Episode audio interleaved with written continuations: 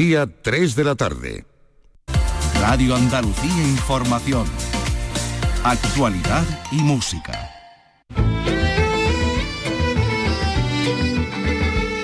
Andalucía es cultura. Con Antonio Catón. Radio Andalucía Información. Buenas tardes. El escritor colombiano Héctor Abad Faciolince presenta en Andalucía su nueva novela Salvo mi corazón, todo está bien y ha venido a la radio para hablarnos de ella. Autor de El olvido que seremos nos cuenta aquí una historia que sirve para reflexionar sobre la familia y sobre la paternidad. Vicky Román, buenas tardes. Buenas tardes, sí, porque como nos ha contado, la ausencia de la figura paterna supone un problema social serio en su país. En Salvo mi corazón todo está bien, ficciona la historia de un sacerdote que a la espera de recibir un trasplante de corazón convive en una casa con dos mujeres y tres niños y empieza a plantearse un cambio de vida. Un personaje inspirado además en una persona real. La persona real se llamaba Luis Alberto Álvarez, era un gran crítico de cine, un conocedor de la música clásica, de la ópera en particular, que fue muy importante en Medellín porque nos enseñó a ver cine y a oír música clásica en años donde la violencia era lo que imperaba en Medellín. Les hablaremos también de una exposición que tiene como escenario Granada, una exposición que recorre los años de hambre, muerte y carestía de la posguerra española una muestra organizada por la Universidad Granadina que pretende abordar científicamente esa que es una de las etapas más oscuras de nuestra historia contemporánea. Hoy hablaremos mucho de cine, por ejemplo, de esta película documental que acaba de pasar por la Seminci de Valladolid. ¿Cómo hacer que el mundo nos comprenda y que nos recuerde? ¿Cómo resistir y dejar huella cuando ya intuyes que tu poder se está apagando? Se trata de Los Constructores de la Alhambra, que se va a estrenar en Granada el 17 de noviembre, aunque llegará a los cines una semana más tarde. Carlos López, buenas tardes. Buenas tardes, se trata de una película documental participada por esta casa que utiliza, imágenes generadas por computadora y que se combinan con la narración para ofrecer una recreación sorprendente de la Granada nazarí. Se basa, fíjate, en los textos de Yves Haïtid, el conocido como Maquiavelo de Granada, una de las intelectuales más importantes de su tiempo. Más cosas. Hoy la Premio Nacional de Poesía Aurora Luque va a abrir las jornadas de la Fundación Carlos Mundo de Orí con la conferencia La dignidad de los árboles en la cultura greco-latina, un acercamiento a través de sus poetas. Y va a eh, llegar a Córdoba, se va a abrir en Córdoba la exposición Antología del grabado flamenco de Rembrandt a Van Dyck, que permita mirar la minuciosidad y la perfección de lo que se podría considerar la fotografía del barroco europeo. Comenzamos este programa que realiza Dani Piñero y que produce Ryan Gosto. Andalucía es cultura con Antonio Catoni. Tres y tres minutos, pero bueno, lo, lo, que tenemos que hacer en el día de hoy es comenzar con un con una felicitación, una felicitación de cumpleaños.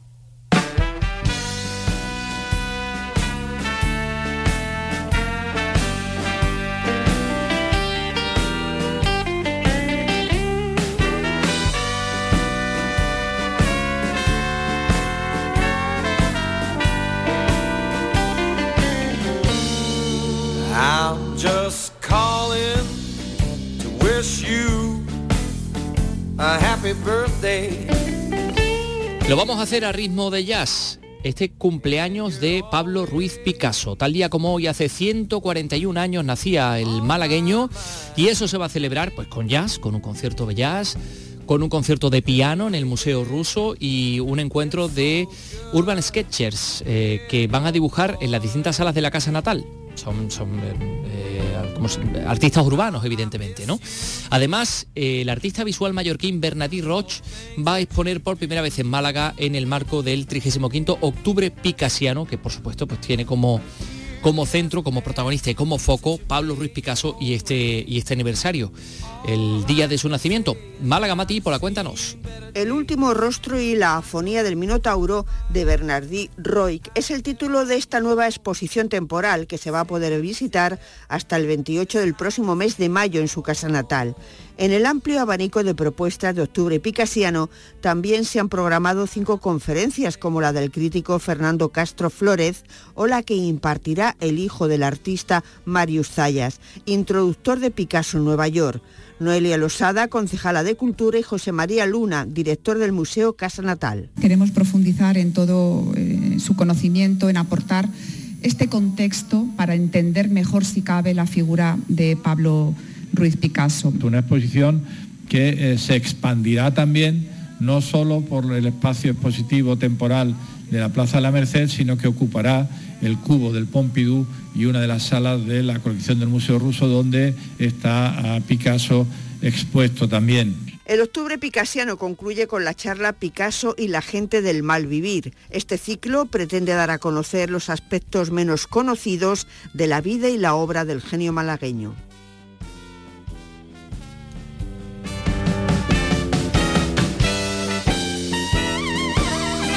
Enseguida vamos a escuchar al escritor colombiano Héctor Abad Faciolince que ha pasado por la radio para hablarnos de su nuevo trabajo, de su nueva novela, de ese Salvo mi corazón, todo está bien. Va a ser dentro de, de nada, de unos segundos. Son las 3 y 6 minutos.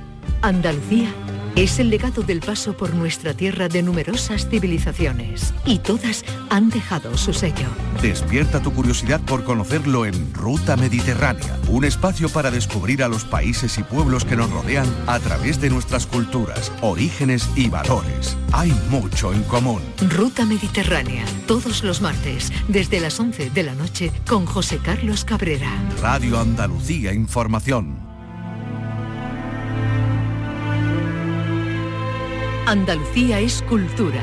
Radio Andalucía Información.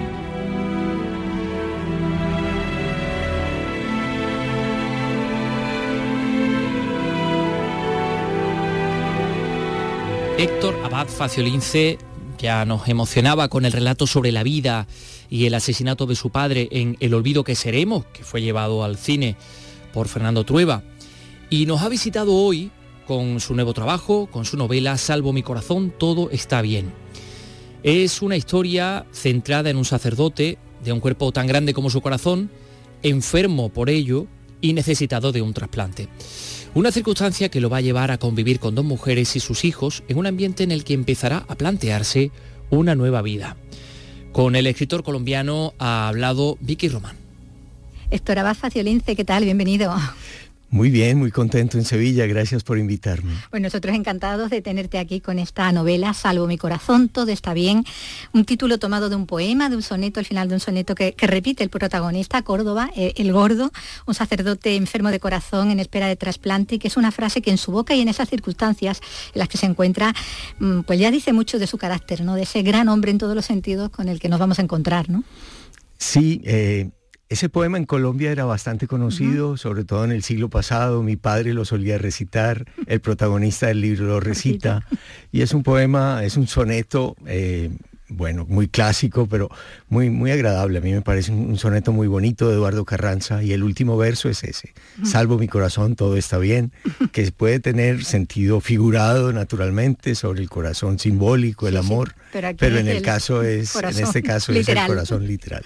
Totalmente. Bueno, porque su historia, la historia de, del gordo, de Córdoba, del padre Córdoba, nos va a llegar casi 30 años después de, su muerte a través de un narrador, de, de Lelo, amigo y colega, otro cura sin sotana, que ha vivido con él pues casi un matrimonio sin, sexo, porque ahí no ha faltado el amor y, la complicidad ¿no? entre ellos, en dos décadas, ¿no? Sí, sobre todo ese amor tan especial que tiene la amistad. Eh, la novela habla mucho de la amistad, también de la paternidad, pero para mí era importante que el narrador fuera un gran amigo del gordo, alguien que lo conociera íntimamente y tenía que ser entonces también otro otro cura, otro sacerdote que hubiera hecho el seminario con él, que hubiera vivido en su misma residencia y que lo conociera íntimamente. Y ese otro cura es quien toma apunte, ¿no? como él dice, sobre esos recuerdos compartidos, destinados a, en principio, otro amigo del protagonista también, Joaquín, eh, que igualmente está sufriendo en ese momento complicaciones cardíacas, lo que lo, hermana todavía más y hace que lo entienda casi mejor, porque aquí el corazón es un gran protagonista más allá de lo, de lo metafórico, ¿no?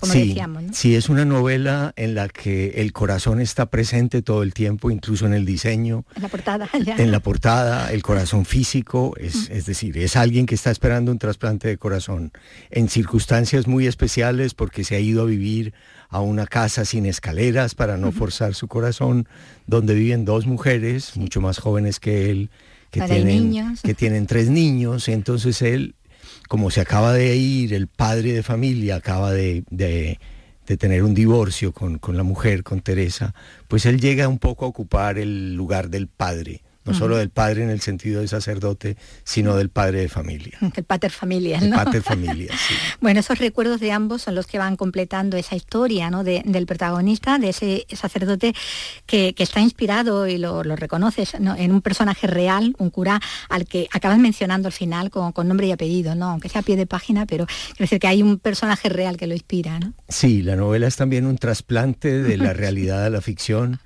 el, el, el la persona real se llamaba Luis Alberto Álvarez, era un gran crítico de cine, un conocedor de la música clásica, de la ópera en particular, que fue muy importante en Medellín porque nos enseñó a ver cine y a oír música clásica en años donde la violencia era lo que imperaba en Medellín, la grosería, la vulgaridad. Él era una persona que además de ser cura, eso para mí no era lo más importante, eh, fue alguien que nos transmitió, nos contagió la pasión y el entusiasmo por, la cultura, por la lectura, el cine y la música. Porque bueno, la novela reivindica ¿no? a todos esos hombres que en Colombia llevaron a cabo o llevan a cabo ¿no? esa labor humanitaria y humanista, ¿no? sobre todo humanista, se cubre eh, desde la iglesia, ¿no? comprometidos, solidarios, pese a los obstáculos puestos a veces desde la misma superioridad. ¿no? Sí, eh, como la novela está dedicada a mi madre, que era muy creyente, muy católica, yo no lo soy, yo soy, eh, yo soy, yo no soy religioso, pero quería, porque mi madre, a mi madre la crearon dos sacerdotes que eran como sus padres, quería escribirle a ella una novela donde los curas no quedaran mal, como en muchos otros de mis libros. Aquí quedan bien, eh, porque son dos hombres, sí, perseguidos por la jerarquía. Frentados a ella. sí, eh, pero ellos defendiendo su manera de vivir, eh, su vocación, su vocación profunda, tanto como seres humanos como como sacerdotes, en la cultura y en la enseñanza. Mm, esa otra parte negativa que dicen, ¿no?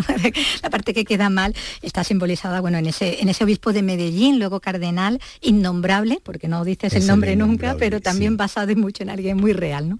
Sí, es alguien que no nombro, pero que algunos podrán reconocer que fue un personaje realmente nefasto para mm. Medellín, que hizo muchísimo daño a las personas, pero también a la ciudad misma y a la cultura, por su intransigencia, por su fanatismo, por su intolerancia y mm. porque persiguió a los mejores curas que hacían labores en los barrios valiosísimas y él por envidia, por celos de su misma popularidad, los trasladaba de un sitio a otro, los perseguía, los molestaba. Sí, fue una figura muy mala y bueno, él aparece tal como era. Tal como era, aunque no lo nombre porque se va a reconocer. Bueno, en aquellos duros años 80 90, como dice el ¿no? Del narco, de la guerrilla, eh, una parte de la jerarquía católica, como dice el ¿no? De, simbolizada en él, contribuyó a ese, a ese daño también desmantelando esa labor parroquial que, tanto hacía. Contribuyó mucho al deterioro de la ciudad, al abandono de los muchachos. En Colombia hay un gran problema de paternidad. Eh, más del 40% de las familias son mujeres solas que crían a sus hijos sin padre, sin marido y bueno, muchas veces era el cura de la parroquia el que, el que ejercía esas funciones también de padre en un barrio, sobre todo en los barrios populares. pues este jerarca no los dejaba. Lo que frenaba que esos chicos, ¿no? Sin figura, sin referente paterno, acabaran eh, con, la, guerrilla o que acabaran con, en el narco, ¿no? En los cárteles. O sicarios, o en la delincuencia común. Y de hecho esos niños y adolescentes abandonados, muchos terminaron en eso. Y todavía hoy yo creo que están un poco a la deriva, abandonados sin Dios y sin ley, como se dice. Bueno, el, cine, decías antes, pues, tiene también muchísimo protagonismo en esta historia al ser una de las pasiones del protagonista, ser el cine uno de sus juguetes, ¿no? que es lo que se lleva películas Y, discos, y, por su trabajo también como crítico de cine, como divulgador, que ha habido figuras eh, eh, en, Colombia que desde, desde la iglesia pues han dedicado, como decían, ¿no? a eso, ¿no? a la divulgación divulgación eh, cultural y, al estudio del cine. Eh, mm, cine que ciertamente en muchos lugares difundieron los sacerdotes. Hay nombres también a, Manuel Alcalá en el caso de Sevilla, ¿no? en el Cine Club Vida, ¿no? al jesuita. Sí, a mí me hablaron de ese, de ese sacerdote, creo que aquí fue bastante conocido y hay hombres incluso de la política, me parece, un compañero de Felipe González que hablaba de la influencia de ese padre Alcalá en su formación intelectual, en su formación como y en el amor por el cine. En encontré curas de este tipo, sí, en Italia, en México. El padre Arpa, ¿no? En Italia, ¿no? Sí, amigo de Fellini, hasta de Pasolini. Sí, que el gordo llegó a conocerlos, cuando, porque el gordo real estudió en Italia y llegó a conocer a estos curas, casi todos jesuitas, como también el de, el de Sevilla, que me gustaría mucho conocer más a fondo, porque solo encontré referencias así perdidas, pero lo quise poner. Eh, y también en México había un gran amigo de Luis Buñuel, que para él fue muy importante y era un, era un, monje dominico, me parece. Eh, sí, el eh, ateo con él. sí, ahí mismo el ateo que con el cura se entiende y hablan de la Virgen. Bueno, ese tema en Sevilla daría para mucho. Sí que es verdad. Bueno, como se nombra también, bueno, a Fernando Trueba, ¿no? Hablando de los personajes reales, ¿no? Fernando Trueba, que llevó al cine tu novela, El, olvido que seremos, no hace tanto. Sí. Eh, bueno, Sergio Cabrera, también director de cine. Sí, Víctor Gaviria. Es que muchas personas que hoy en Colombia son mm. músicos, violinistas, directores de orquesta, fueron muy influidos por esta figura. No solamente la gente del cine, como Víctor Gaviria o, Sergio Cabrera, sino también mucha gente de la música, que son críticos de música o músicos en sí mismos o directores de orquesta, fueron muy influidos por la figura del gordo. Entonces están presentes los reales y también está Fernando Trueba porque él en su diccionario del cine eh, pone a, Luis Alberto Álvarez como uno de los grandes críticos en español de, cine. Bueno, en una novela donde también se reflexiona mucho sobre, sobre el sexo, más bien sobre la falta de él, ¿no? Sobre el celibato, la castidad, ¿no? Todo esto que, eh, que en el caso, por ejemplo, bueno, que ellos lo están viviendo, en el caso de, Córdoba, ¿no? Con, ese, ese, momento en el que se ve eh, metido en una familia y empieza a echar de menos eso, ¿no? Eh, no tanto el sexo como la, la paternidad, algo que también se le tiene prohibido, ¿no? Igual que... Sí, con muchos de los curas que hablé me decían que el verdadero sacrificio o el más grande, más que a la sexualidad, era renunciar a ser padres, padres de familia, a tener una familia y a ejercer la paternidad. Eso era la, la gran carencia y la gran renuncia que, de la que ellos me hablaban. Entonces cuando el gordo entra en esta casa, que es como un cuerpo, y él entra como si fuera el espíritu, eh, como si a esta mujer le volviera el alma al cuerpo cuando él entra en la casa, eh, ha sido educado de una manera muy platónica, de división alma-cuerpo y muy cartesiana. Y él al entrar ahí se da cuenta de que esas dos cosas deben ir unidas, son una unidad y que a él le ha faltado que él le ha faltado cuerpo en su vida. Eh, digamos que ha tenido cuerpo sobre todo para algo que le gustaba mucho y en lo que nos hicimos muy amigos, que fue en grandes comilonas. sí, eh, puro epicurio. pero eh, le ha faltado, es decir, lleva 35 años sin que nadie le, roce una mano, sin que nadie lo toque. Y se da cuenta de que el amor siempre abstracto, el amor siempre idealizado, Mm, bueno, existe y es maravilloso, pero cuando se realiza en una caricia tiene, tiene algo adicional que es irreemplazable y por eso empieza él a juntar eh, la mente, el alma, el espíritu y el cuerpo es un momento para él de descubrimientos también, de epifanía de alguna manera, ¿no?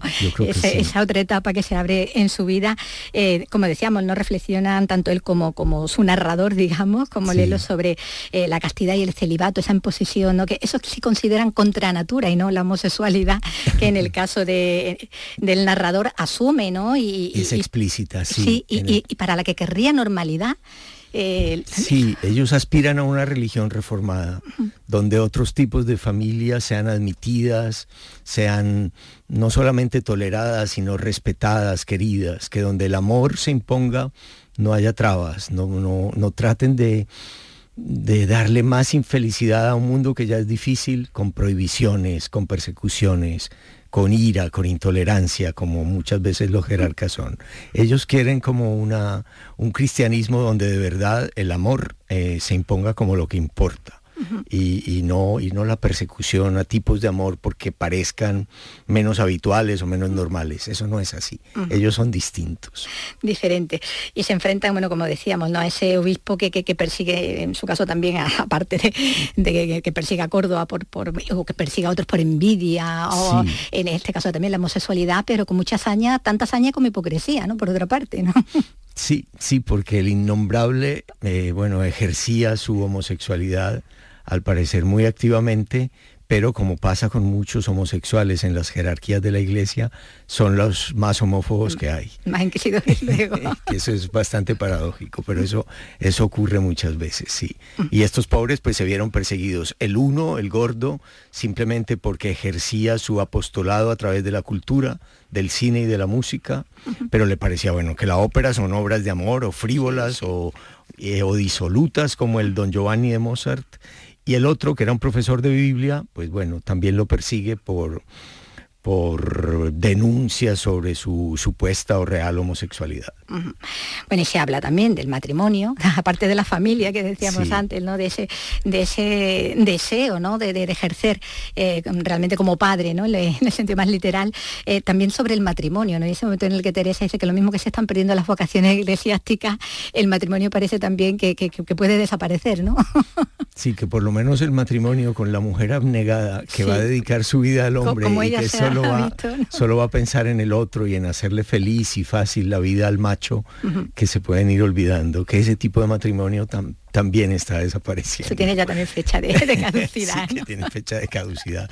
Que si quiere aprovecharlo, que corra, porque se va a ir acabando muy pronto. En vía de extinción. Bueno, pues se habla de, todo esto en esta, en esta novela, Salvo mi corazón, todo está bien, eh, con ese relato ¿no? en torno a la vida de, de este personaje, de este gran personaje, como decía en todos los sentidos, eh, que nos ha traído Héctor Abad Faciolince y que ha dedicado, como, como él decía, a su madre, ¿no? Este, esta novela. A mi madre, Y el título está, bueno, tomado de un soneto que si quieres te lo digo. Sí, de memoria, ¿no? De memoria, sí. Ay, qué bonito, pues sí, quiero escucharlo. Bueno, queremos escucharlo. Soneto con una salvedad de Eduardo Carranza.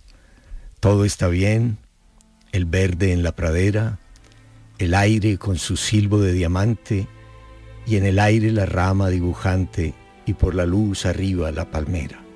Todo está bien, la frente que me espera, el agua con su cielo caminante, la boca húmeda, el labio húmedo en la boca amante y el viento de la patria en la bandera. Bien que sea entre sueños el infante, que sea enero azul y que yo cante, bien la rosa en su claro palafrén Bien está que se viva y que se muera, el sol, la luna, la creación entera, salvo mi corazón, todo está bien. Bueno, qué lujazo. qué lujazo. No voy a preguntar lo que es palafrén, como María Darlis, ¿no? Sí, como María Darlis, pero tuve una duda en un verso. Sí, pero bueno, nada, nada, nada. No, pasa nada, bueno, lo tengo La tenía marcada, ¿eh? tenía marcada la página ah, la de... marcada. Ah, bueno, a ver. Eh, Ah, es el rojo húmedo en la boca amante. Bueno, pero es que lo he hecho de memoria, ¿eh? que no tenía el libro ni cerca. pues Toraba Faciolense, lo dicho, muchísimas gracias. Ha sido un placer contar con, esta visita tuya. Muchas gracias, Vicky. Muy contento de haber estado aquí. Muy amable.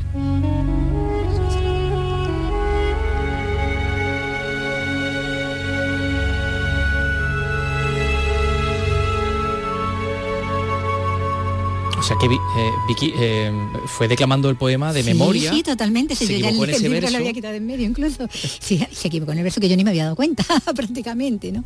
Pero, y, fue a, luego a, comprobarlo, ¿no? Luego a, las páginas. Qué memoria, ¿eh? No, no, y Porque era un soneto, y, difícil, ¿eh? De, mantener, recordarlo todo como lo ha hecho, ¿no? Y muy popular en Colombia, se lo sabe todo el mundo. decía que sí, que su padre lo, lo recitaba también. Su padre protagonista de, del olvido que seremos. Del olvido que seremos, esa, esa novela también con la que se dio a conocer, ¿no? Esto era fácil Lince. Pues fíjate, palafrén es una palabra que viene del catalán palafré.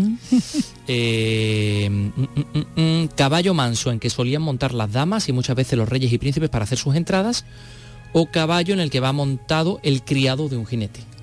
Sí, lo que decía era que, cuando se recitaba no se entendía muy bien que pintaba el caballo, ¿no? Y como el significado que tenía. Y a qué venía todo esto. Pero ha sido un auténtico placer escuchar a Héctor Abad Faciolince. Mm, ya está, está en, Andalucía, está en Sevilla. El va a estar en Cádiz también y luego va a estar también en la Feria del Libro en Sevilla. Eh, ah, empieza el jueves. O sea que el jueves empieza, eh, estarán en la Feria del Libro de Sevilla y antes. Mm, creo que está en la clausura, creo que va a ser en la, clausura, también donde va a estar. De momento va a estar también por Andalucía, como digo, mañana mismo creo que pasaría así a Cádiz. Bueno, pues van a tener nuestros compañeros de, de Cádiz el, privilegio de tenerlo cerca, así que aprovechenlo. Bueno, son las 3 y 24 minutos, enseguida les vamos a hablar del Festival de Cine Europeo de Sevilla, de una serie de documentales también eh, andaluces, mm, o con marca, con marca andaluza, que, mm, que, en fin, que están en la carrera de los Goya y de una exposición extraordinaria sobre la posguerra española que ustedes no se pueden perder y que, y que bueno, pues ha organizado la Universidad de Granada. Eso en cuestión de segundos, 3 y 24. De lunes a viernes a las 4 de la tarde tienes una cita con el flamenco. Los conciertos y festivales, los recitales, los homenajes, las citas imprescindibles de este arte genuino de nuestra tierra. La mejor selección de nuestra fonoteca. Portal Flamenco. De lunes a viernes desde las 4 de la tarde con Manuel Curao. Radio Andalucía Información. Andalucía es cultura con Antonio Catoni.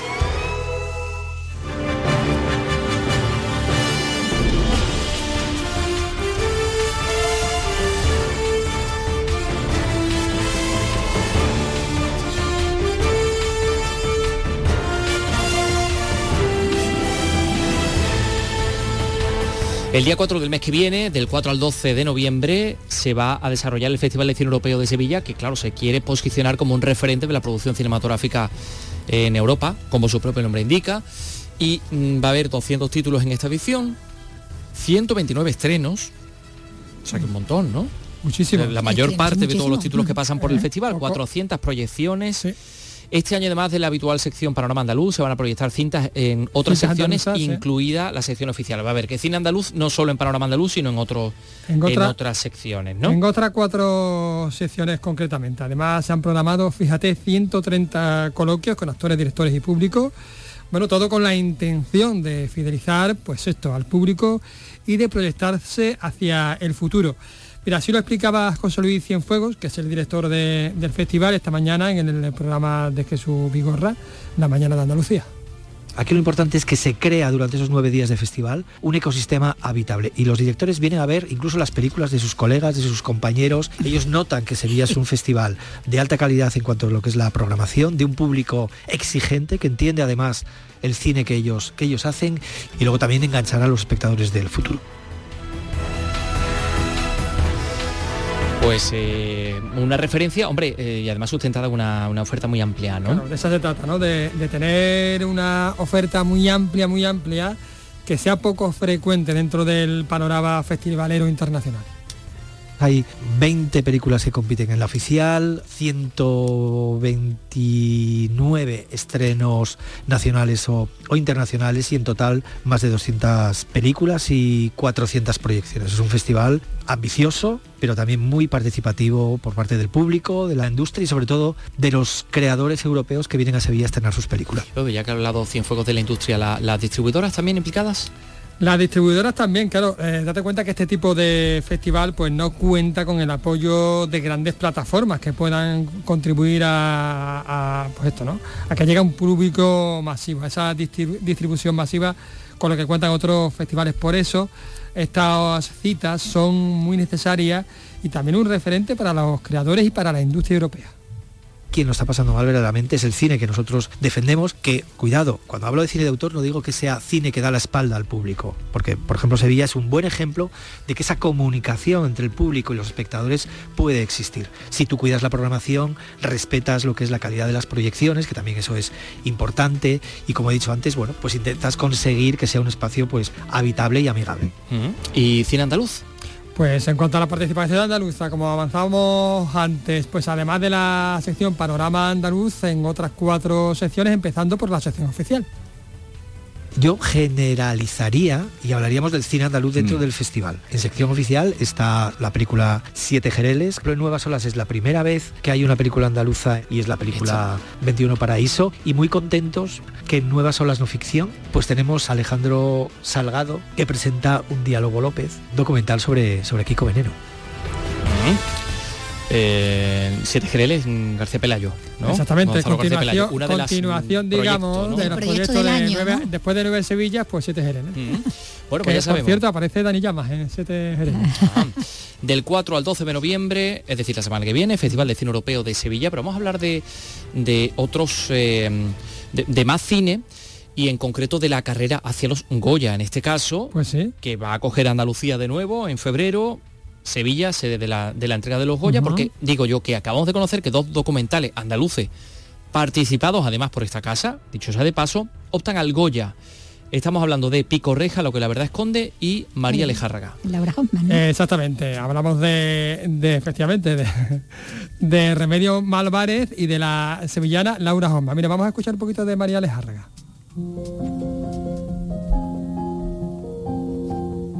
Me gusta decir que estamos en un proceso eh, de recuperación de la memoria histórica de la mujer parecida al proceso que vivimos con la guerra civil, solo que en este caso no afecta a, a tres años de nuestra historia ni a un país, sino a toda la humanidad y a dos milenios. Me habría encantado saber... Estamos escuchando María Lejárraga de Laura Hoffman, también como decimos pues Pico de Reja de Remedio Malvarez. Son documentales andaluces de dos productoras pequeñas e independientes con apoyo de esta casa, de la radio y televisión pública de nuestra tierra, Andalucía, y además de dos mujeres directoras que hablan sobre todo pues de memoria. Bien. ¿Cómo hacer que el mundo nos comprenda y que nos recuerde? ¿Cómo resistir y dejar huella cuando ya intuyes que tu poder se está apagando?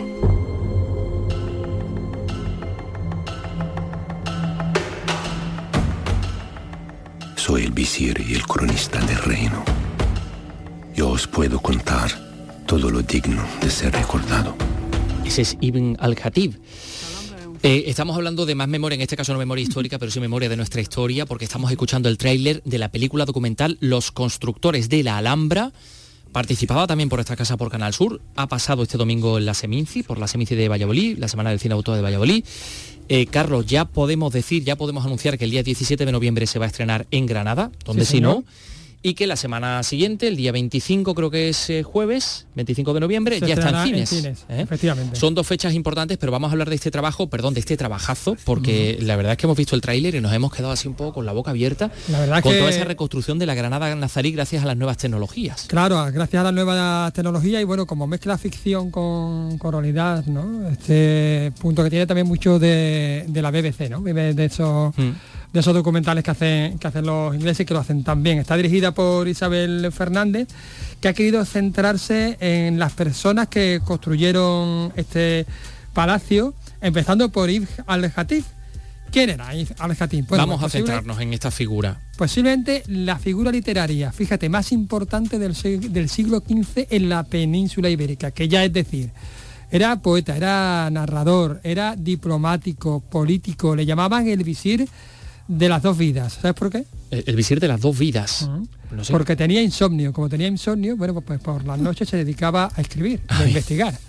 ¿sabes? Como muchos sabios, sí, Fíjate, fíjate. o Eh, bueno, prácticamente tantos. todo lo que sabemos de la Alhambra de esa época lo- se, se lo debemos a sus escritos, a sus escritos, a sus crónicas. Es decir, que también de- digamos que ejercía de periodista, ¿no? En los reinos cristianos se le conocía como el moro sabidor. Fíjate, eh, sería, digamos, el equivalente, bueno, pues a la figura de, de Maquiavelo, ¿no? Una especie de Maquiavelo granadino, andaluz, ¿no? Hizo hasta un tratado sobre la peste y bueno, así lo define la directora del documental. Ese personaje nos cuenta un montón de cosas ah, de ese tiempo y relacionadas con el objetivo mm, de- del proyecto, que era descifrar quiénes, cómo, por qué se construyeron los palacios nazarís Bueno, es que la Alhambra, pues efectivamente sigue siendo una especie de enigma, a pesar de todo lo que conocemos, y sigue ejerciendo esa fascinación por cómo es, bueno, y por quiénes la construyeron. La Alhambra es, es un icono de la arquitectura mundial ah, y del arte, y del arte mundial, y además es un edificio que no tenía un relato. Esta película, este documental ha sido un viaje para intentar descubrir un, un poco de ese misterio. El misterio de la Alhambra, de ese palacio poema que es eh, el Palacio poema, sí sí un palacio poema así lo define la propia Isabel Fernández con quien por cierto hablaremos más adelante cuando se vaya acercando un poco el estreno en Granada eh, o el mismo día del estreno, en fin, que hablaremos con ella. Eh, déjame decir también que Ibn al-Hatif está interpretado por un actor egipcio de origen, o sea, perdón, francés. francés, de origen egipcio, ¿no? Sí, sí. Amer Wacket, muy, muy conocido por otros El de la pesca del salmón en Yemen, trabajos. por ejemplo. el de Siriana o Lucy también hizo, creo, Sí, ¿no? Sí. Y, eh, y la verdad que su trabajo es excelente. junto al trabajo, digamos, de ficción, se unen las declaraciones de expertos Claro, eso es lo mm, interesante. del- que, han estudiado que el, el edificio. Claro, que hay, que hay una narrativa de ficción, eh, pero también hay expertos ¿no? de, de la Alhambra, eh, profesionales que te cuentan exactamente pues eh, cada parte, eh, te van desvelando secretos, secretos que no aparecen en ninguna otra obra audiovisual, fíjate. Eh, bueno, pues ya nos contará cómo ha podido rodar en la Alhambra, que dicen que es uno de los sitios más difíciles para, Sí. para rodar en el mundo. Isabel Fernández. Eh, en Carlos, por cierto, por cierto, decíamos que ha pasado por la Seminci, Por la Seminci, sí, de. Valladolid. Seguimos en la Seminci porque ah, el veterano director polaco Jerzy Skolimowski Skolimox. Skolimowski. Vamos a decir que es así, ¿no? ha presentado su última película que a nosotros nos ha mm, resultado también muy llamativa, se llama EO. Mm, yo creo, no, no sé si me acierto en decir que se ha erigido el director una especie de Juan Ramón Jiménez polaco, porque es la historia de un burro con la que quiere denunciar además eh, nuestra relación con, con los animales, ¿no? Nuestra relación con, lo- con los animales y, y con nosotros mismos. Vamos a escuchar un poquito del tráiler.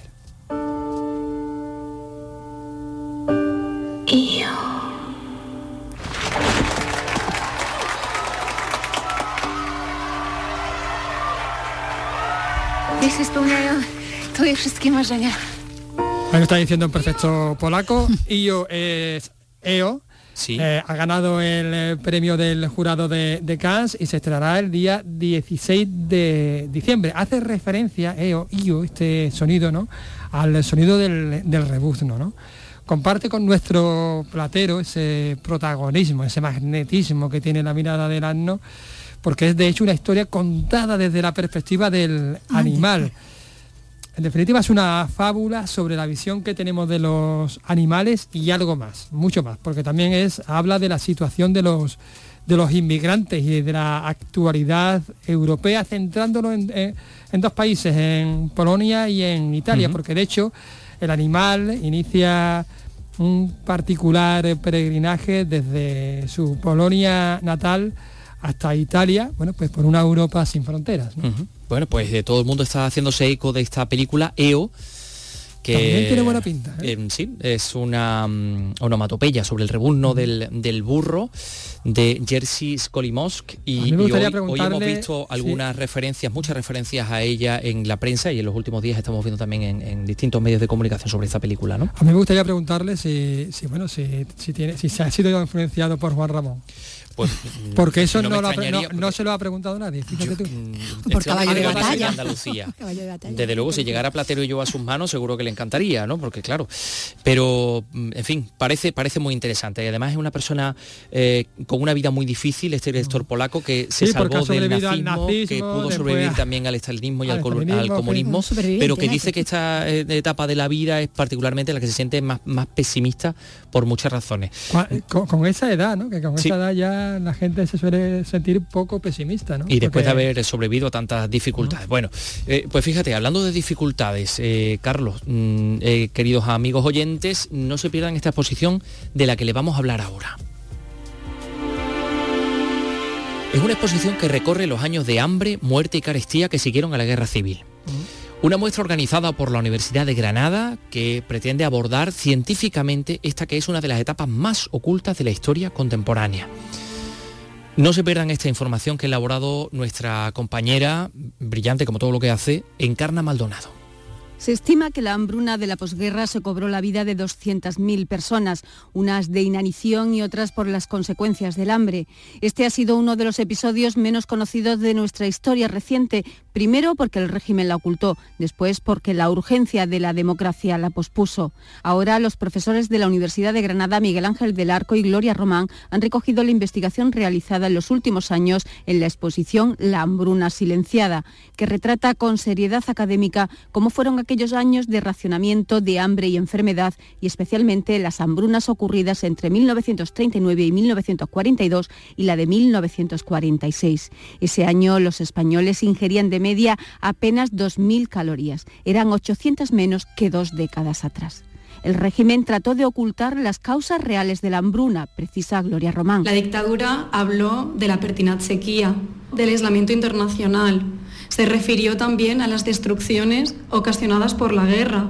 pero desde hace ya muchos años historiadores económicos han demostrado que todas estas cuestiones no fueron decisivas y que por tanto, para entender lo que pasó, hay que mirar a la política autárquica. La exposición recoge fotografías, cartillas de racionamiento, utensilios y carteles que recorren las causas del hambre y las estrategias de supervivencia. También la memoria oral, que ha sido difícil de recopilar. ¿Por qué es tan difícil encontrar testimonios que reconozcan expresamente que pasaron hambre?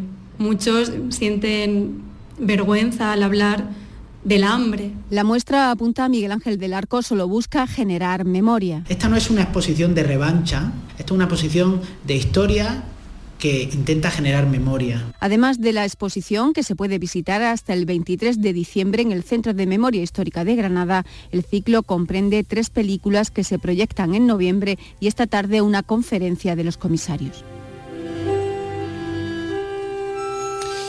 Quedan 20 minutos para las 4 de la tarde. Andalucía es cultura, con Antonio Catoni.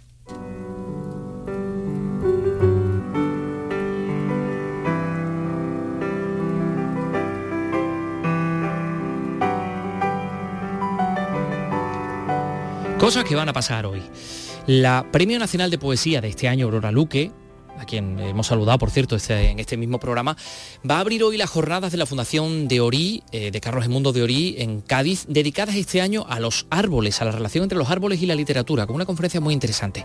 Salud Botaro, cuéntanos. Aurora Luque dará la conferencia inaugural La dignidad de los árboles en la cultura grecolatina, un acercamiento a través de sus poetas. Hay un mundo mm, inmenso por explorar y por celebrar ¿no? en las literaturas clásicas. Hablaré de Safo, de, los árboles que menciona, de Ovidio y de esas metamorfosis de, en árbol y, y bueno, y muchos otros autores. Autores como María Sánchez, Claro Obligado o Jorge Richman van a participar hasta el sábado en estas jornadas que se han inspirado en el ensayo inédito de Carlos Edmundo de Ori, Humanismo del Árbol. Tras la intervención de Aurora Luque se proyectará el documental La vida secreta de los árboles, basada en el libro del mismo título de Peter Belven. Otra conferencia que va a tener lugar hoy, eh, martes 25 de octubre, a las 7 de la tarde en el Museo del Prado, en el auditorio del Museo Nacional del Prado. Una conferencia por parte de uno de los más reconocidos filósofos y ensayistas alemanes, que se llama Rudiger Safransky, que acumula numerosísimos premios, el Thomas Mann, Ludwig Born, miembro de la Academia Alemana de la Lengua y Literatura, en fin, un montón de cosas. ¿Y de qué va a hablar este hombre? Pues de arte y moral. Eh, se lo contamos porque va a ser una conferencia que pueden ustedes seguir a través del canal oficial del Museo Nacional del Prado, a través de YouTube, así que es fácilmente accesible. Hoy le hace en ABC una entrevista a Diego Garrocho y este hombre, Rudiger Safransky, dice cosas muy, muy, muy interesantes. Por ejemplo, habla de de, bueno, de arte y moral, ¿no? explicando un poco el concepto de lo, que, de lo que va a ir esta conferencia. Lo bello puede ser un medio a partir del cual surgen o se representan crueldades. A través de la belleza se crea una distancia con respecto al horror. Se trata de hecho de algo muy simple, las crucifixiones son el mejor ejemplo. La representación de la crucifixión a veces parece representar un placer sádico en la contemplación de esa escena, o cuando el soldado romano está debajo de la cruz y se ve cómo la lanza penetra la carne. Todo está inscrito en un hermoso cuadro en el que la belleza crea esa distancia de seguridad. Si no existiera esa belleza protectora, este tipo de obras se podrían convertir en una pornografía de la violencia. O por ejemplo, habla del mal, ¿no? El mal como tema es una fuerza vitalizadora del arte. El arte es algo así como la presencia del mal libre de riesgos. Es una representación del mal que nos protege de ese riesgo. Incluso se podría decir que el arte necesita del mal. Se ha referido también a la tauromaquia. Por ejemplo, esta declaración, la tauromaquia española en comparación con los mataderos es un espectáculo digno. Bueno, interesante esta entrevista a Rudy Gersafransky en el ABC, las páginas de cultura del, día de hoy. Pueden seguir esa conferencia a partir de las 7 en, eh, insisto, en el canal oficial de YouTube del Museo Nacional de Prado en YouTube. Y bueno, y, otra exposición de la que les vamos a hablar. Llega a Córdoba Antología del grabado flamenco de Rembrandt a Van Dyck, que permite admirar la minuciosidad y la perfección de lo que se podría considerar la fotografía del barroco europeo. A ver, Ana López, con todos los datos, adelante. La exposición con fondos del coleccionista privado Francisco Fernández Pardo, que ha ido recopilando en mercadillos y librerías, llega al Museo de Bellas Artes de Córdoba, donde permanecerá hasta el 11 de noviembre. En total, 62 grabados realizados con las técnicas del calcográfico con plancha de cobre o agua fuerte que realizaban los mismos Rembrandt o Van Dyck, pero también grabadores de la época como Pontius o Leiden, a quienes se les encargaban reproducciones de dibujos de los artistas para ilustrar libros o hacer copias de retratos. Para admirar el detallismo de los grabados, el museo proporciona una lupa. José María Domenex es su director. Hoy creo que no somos conscientes de la dificultad que entrañaba llegar a resultados como los que tenemos aquí porque era una necesidad en el dibujo, en el grabado del, de, la plancha de cobre y después en el, champado que, que, creo que no somos conscientes y por eso queremos ponerlo en valor. Los grabados abarcan desde mediados del siglo XVI a principios del XVIII con los artistas más destacados del siglo de oro del grabado de la Europa barroca.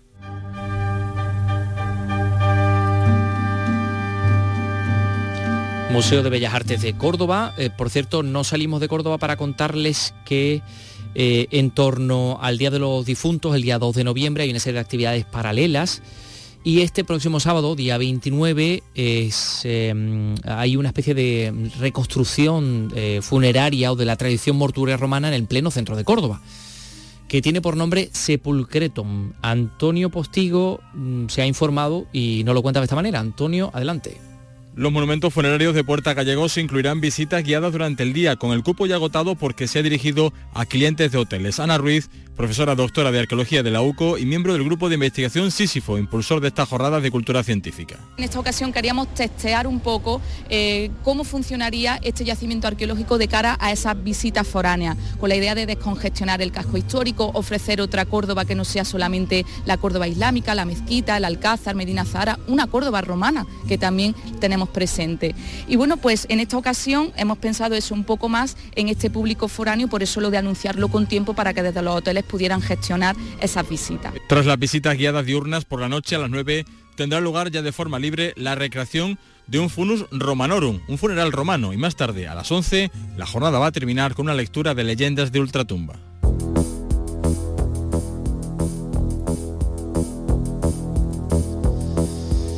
Leyendas de ultratumba, funus romanorum en, en Córdoba. No podéis imaginar la cantidad de actividades que hay con el tema de Halloween. Sí, sí, bueno, que está ahora convirtiéndose en, otro elemento, sí, sí, cultural ya prácticamente como asumido. Mm. me llegan un montón de, correos electrónicos sobre concursos relacionados con el tema de Halloween. Con todo este punto de la muerte, ¿no? Por cierto, tenemos programa, ¿eh? ¿Cómo? El 31 tenemos programa, ¿eh? El 31 sí, sí. claro. Claro, es Halloween, ¿no? Por la noche. Ah, vale. Yo, Nos ha dejado un poco descolocado. Estaba pensando, especial, ¿el programa uno? especial. No sigo mucho especial, la- las festividades especial halloweeneras. Halloween. Bueno, vamos a hablar ¿por qué no- de... no Puede tienen venir niños pequeños? puede ¿Por qué no tienen niños pequeños? Efectivamente, yo creo que va a ser por eso. Hoy martes está en Torremolinos la Orquesta Sinfónica Neerlandesa Ricciotti Ensemble. Está hablando de no una orquesta cualquiera. Desde su fundación en el año 70 en Ámsterdam, este conjunto se ha puesto como objetivo llevar la música sinfónica a todas partes y para todo el mundo. Y en este caso para refugiados ucranianos en el albergue Intur Joven de Torremolinos, en colaboración con Cruz Roja, pues van a hacer un, concierto. Málaga, Mati y Pola. El Ricciotti ha llevado música sinfónica en vivo a la selva de Sudamérica, al desierto de África, a lugares devastados por guerras, a cárceles, campos de refugiados, residencias de mayores, incluso a aviones y hospitales. No hay nada imposible para estos 43 jóvenes músicos. Con ellos la música sinfónica es divertida, participativa, sin renunciar a una alta calidad, como lo cuenta su portavoz Martín Vermeulen. siempre la música clase tiene una imagen como gente más estirado, escuchando un- un- largas horas de obras difíciles y nosotros tenemos la opinión que la música clásica era para todo el mundo y es para todo el mundo. En estos conciertos por Andalucía, el Ricciotti Ensemble ha incorporado un pupurrí de música con raíces en la tradición sefardí, andalusí y cristiana. Van a sonar obras inspiradas en el flamenco y también composición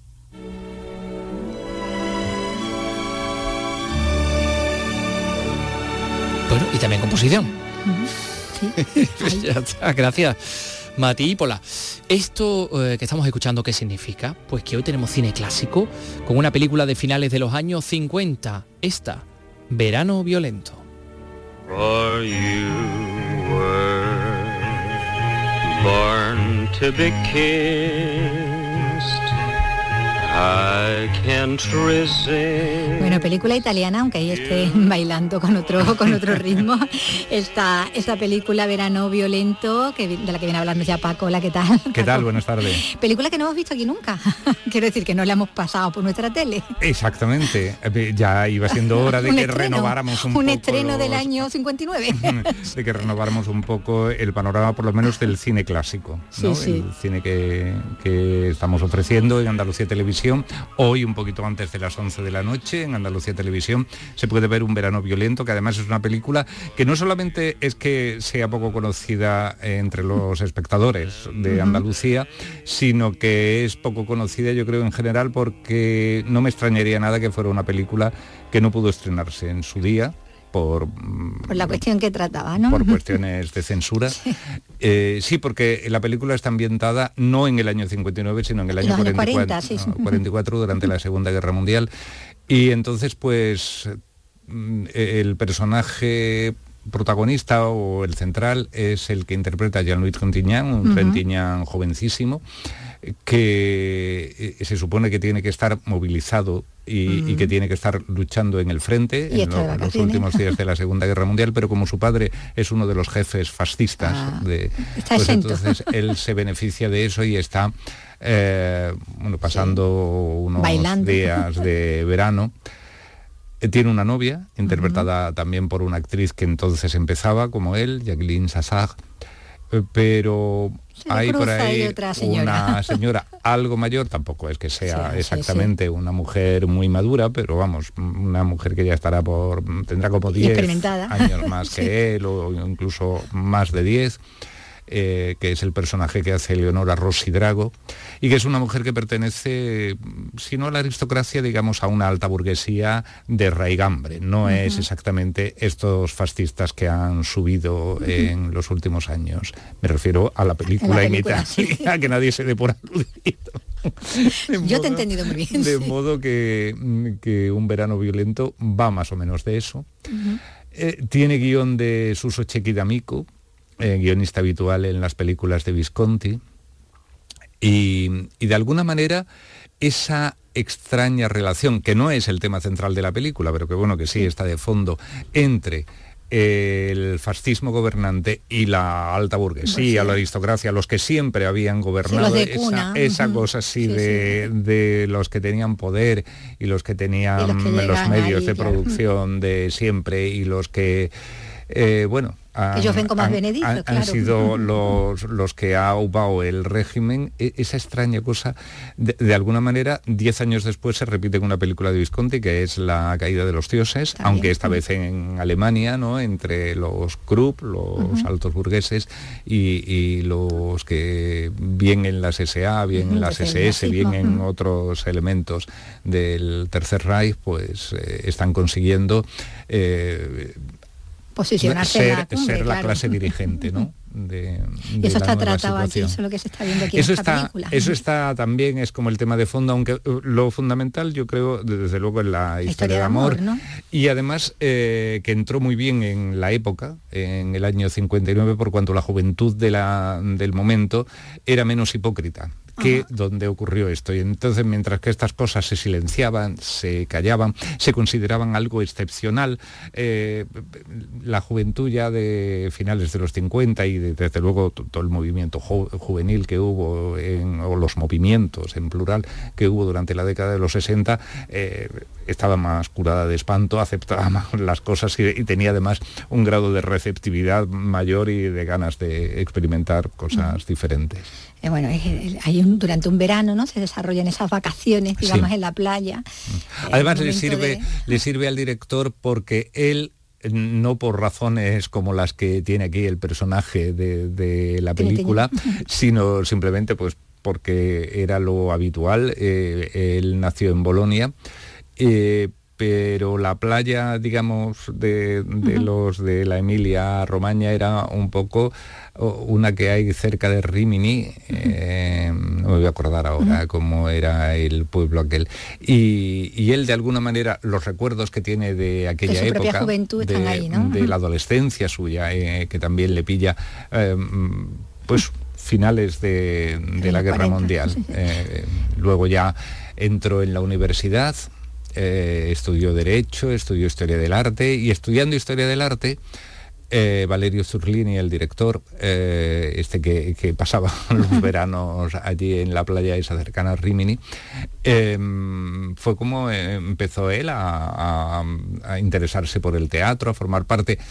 Hay quien asegura que formó parte de los fundadores de, o, o entre los que primero actuaron en el Piccolo Teatro de Milán, el de George Streller, que es una de las grandes compañías de, de teatro de, pues desde la Segunda Guerra Mundial hasta nuestros días. Y, y empezó también a hacer cortos. Uno de los cortos lo vio Pietro Germi, y este le, le recomendó a algunos directivos de la productora Lux Films y ahí en el año 54 empezó su carrera como director, por más que un paréntesis muy grande entre la primera, un paréntesis de cinco años, entre la primera y La segunda, película. que es esta, la que vemos esta noche en Andalucía Televisión, Un verano violento. Y el paréntesis se debió fundamentalmente a que él había escrito un guion que se lo presentó a Carlo Ponti y el Ponti le dijo, oh, qué bien, qué bien, vamos a hacer la película. Pero cuando llegó la hora de hacerla, el guion mm, valió, pero él con Ponti consideró que necesitaba un director más, experim- más experimentado. quiso él, que era demasiado bueno. y- y al final impuso a Alberto Latuada para dirigir la película y aquello, pues, en fin. Al- algunos mm, baches ¿Qué así película tenido. era? Entonces la, si la siento, que Era, solo actuada era... era un guion de se llamaba Wendolina o algo así mm, la Ponti, ah, película. el marido de vamos que el marido Sí, de Sofía Loren Sí, no sé si por esa época estaban ya casados o les faltaba poco. bueno la cuestión es que este lo vio muy bisoño todavía muy jovencito y no y no, y no le dejó la película en su, en eso le pasó después otra vez con El Jardín de los Finchi Contini, que luego dirigiría Sí. Vittorio De Sica. Él fue el primero que consideró que, que en aquel texto de Giorgio Bassano había, había una, película, película. y también se la llevó otro director Y al final se lo llevó otro director. le gató al agua a otro. Mm. Bueno, pues tenemos ocasión de ver esta película que se pudo dirigir eh, Verano Violento. y que además inaugura un periodo brillantísimo en, en la trayectoria de este director, con esta película, con eh, Crónica Familiar, con La chica con la maleta, en fin, fue, fue un- uno de los grandes, ¿no? De estos finales de los 50, principios de los 60, y decir uno de los grandes eh, no es decir también uno más, porque es que es en el momento en que estaban en pleno apogeo los Visconti, Fellini, eh, la mejor época de Antonio. Una liga bueno, eso era- extraordinaria. era- no, y es que incluso otros, no sé, por ejemplo, por esta época es cuando Dino Risi hace La Escapada o cuando Pietro Germi hace mm, eh, Divorcia a la Italiana, es que son, eh, es que eh, era un momento del Sí, cine italiano de- muy pujante, ¿no? de grandes nombres. Bueno, pues la, el mañana, mañana mismo tenemos más cine, así que mañana seguimos hablando. Pues será un placer estar aquí Venga, hasta contigo. mañana, Paco.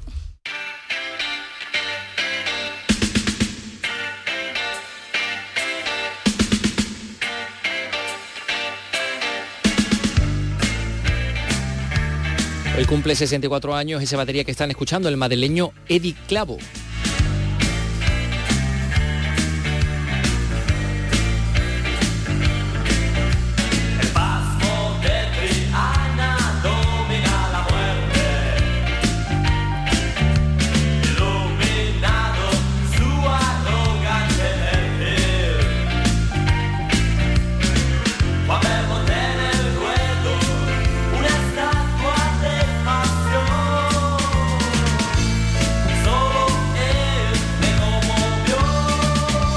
Canción de, de Gabinete Caligari, claro, porque estamos hablando de Eddie Clavo, uno de los fundadores y compositores de este trío, eh, desde el año 1981, una canción que habla de Belmonte, ¿no? El Pasmo de Triana, eh, estaba ahí mencionando.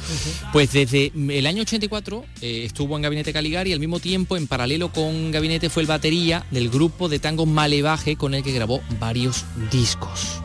No quiero eternidad, solo velocidad del más allá. Ya vendrá, no me hago fotos ni guardo un papel de mí. Mi cara es mi carne tan solo. Aunque que eh, Clavo también compaginó su actividad musical con la crítica musical, el periodismo, la escritura, la fotografía, con un montón de, de- de cosas. Bueno, pues nos vamos a ir, que nos queda muy poquito tiempo. Mañana estamos aquí de nuevo a las 3 de la tarde. Vicroman, hasta mañana. Hasta mañana. Adiós, Carlos López. Allí ha estado Dani Piñero en la realización y Ryan Gosto en la producción. Hasta mañana, chicos. Y aquí Antonio Catoni. Adiós. Un amor de por mi seguridad. No cuides mi salud, no soy galú. Solo un bombi tan solo dime qué hora es. Día, semana y qué mesa,